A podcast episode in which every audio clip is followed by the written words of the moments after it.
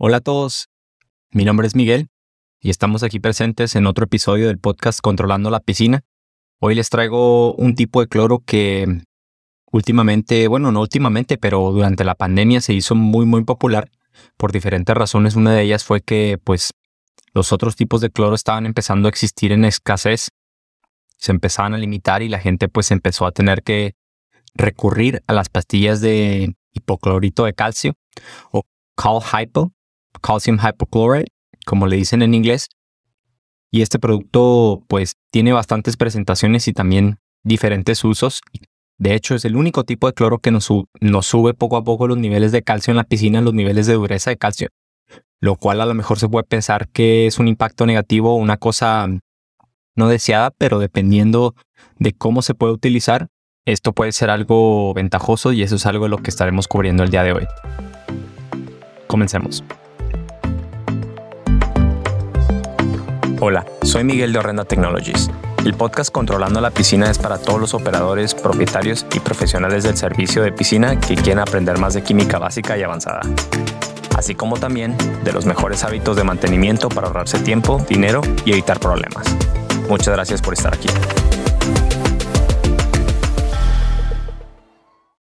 Bueno, una de las cosas más importantes que tenemos que saber acerca del cal hypo o del hipoclorito de calcio es que es, es un tipo de cloro pues muy reactivo, muy corrosivo, que muy fácilmente puede presentar diferentes tipos de reacciones, es muy, muy inestable.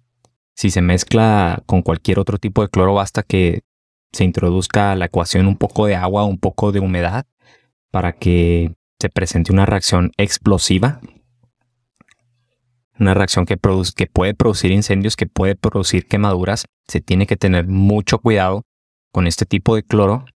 Y de hecho, nuestro jefe, nuestro presidente de la compañía de Horrenda, él comenzó en la industria, pues como la mayoría, empezó de servicio de piscinero, de profesional del mantenimiento, y él narraba que, pues cuando comenzó con sus rutas para, según él, muy inteligente para ahorrarse tiempo en una cubeta mezclaba mm, pastillas de hipoclorito de calcio o de hipocal.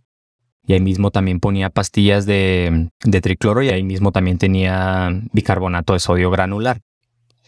Entonces imagínense el tipo de mezcla que a lo que se estaba arriesgando, que bastará con que a lo mejor a la hora de hacer el servicio que tuviera las manos mojadas o que introduciera un poquito de agua por ahí para causar una reacción explosiva. Y esto le pudo haber salido bastante caro, le pudo haber costado su vida. Y la excusa en sí, pues era que quería ahorrarse tiempo, quería ahorrarse a lo mejor 5 o 10 minutos en cada ruta.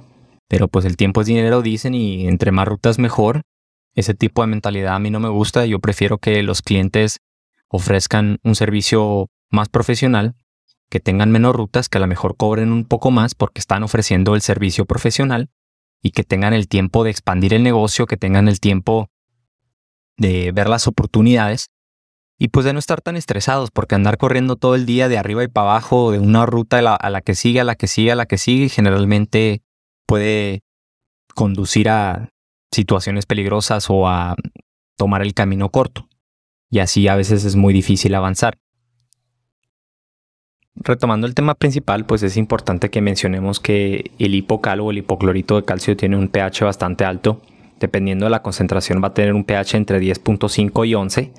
Otra característica también es que cuando nosotros agregamos una libra de hipoclorito de calcio, además de estar agregando cloro, también vamos a estar agregando 4 partes por millón de calcio en la piscina. Lo cual a lo mejor dependiendo de la situación se puede, se puede convertir en un problema. Pero en sí lo que es más importante, lo que tenemos que tener en cuenta es que cuando nosotros estamos agregando este producto químico al agua, esto nos va a hacer o nos va a provocar que el pH de la piscina suba. Cuando el pH de la piscina sube por lo general, Recordemos que el equilibrio en sí es el índice de saturación del angelier, siendo el pH uno de los factores más significativos o más influyentes en este equilibrio. Si nosotros subimos el pH de la piscina repentinamente, el índice de saturación del angelier se va a salir de equilibrio se va a sobresaturar o se va a ir por arriba en la escala del equilibrio y esto es lo que nos va a producir una precipitación o una formación de sarro. Cuando nosotros lo hacemos rápidamente, principalmente porque Pongámonos a pensar, cuando nosotros agregamos hipoclorito de calcio, estamos agregando calcio y estamos subiendo el pH, estas partículas o estos átomos de calcio al agregarse al agua, pues se van a mezclar muy fácilmente con el carbonato si el pH está por arriba de 8.3, o más bien si el índice de saturación del Angelier está sobresaturado, que su nivel está por arriba de 0.30 positivos, lo cual ocurre muy fácilmente si el pH está por arriba de 8.3. Es muy difícil tener un índice de saturación del Angelier equilibrado cuando el pH está muy arriba. La causa de la sobresaturación o el precipitado no es el pH por sí solo, sino que es el índice de saturación del Angelier. La situación ocurre de manera muy similar cuando nosotros agregamos carbonato de sodio en la piscina para subir la alcalinidad, para hacer ajustes de alcalinidad. Cuando agregamos carbonato de sodio, el carbonato de sodio también tiene un pH bastante alto y en contraste estamos agregando iones de carbonato y de bicarbonato por lo cual si el pH aumenta de manera repentina y causa una sobresaturación en el índice de saturación del angelier o en otras palabras hace que se salga del equilibrio, que es lo que ocurre cuando agregamos el químico muy rápidamente y sin disolver, pues estos iones se van a juntar con el calcio y van a formar el molesto carbonato de calcio, la sobresaturación de carbonato de calcio, que es lo que produce el sarro, cuando nosotros estamos agregando hipocal, estamos haciendo la otra parte de la ecuación, estamos agregando el calcio y el calcio se va a poder mezclar con estos iones de carbonato si el pH sube muy rápidamente. Lo cual me lleva a mi siguiente punto. Existen ciertas formas de mitigar esto. Obviamente la primera es que antes de que nosotros agreguemos hipocal a la piscina, para hacer el proceso de cloración o para agregar el desinfectante, pues tenemos que ajustar el pH. Primeramente vamos a asegurarnos de que nuestro pH está entre 7.2 y 7.4. Hacemos el ajuste con ácido primeramente y después agregamos el hipocal a la piscina. Después hacemos nuestro proceso de cloración. Sin embargo, también es muy importante la manera en la cual se está agregando el hipocal. Siempre es muy importante disolver en una cubeta con agua, pequeñas cantidades, y esparcir alrededor del perímetro de la piscina para evitar que este tipo de química se salga del equilibrio en una área localizada o en una pequeña zona.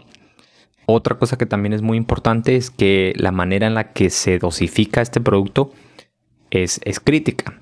Este producto se puede encontrar principalmente en forma granular, pero también se puede encontrar en pastillas. Y de las pastillas hay dos tipos.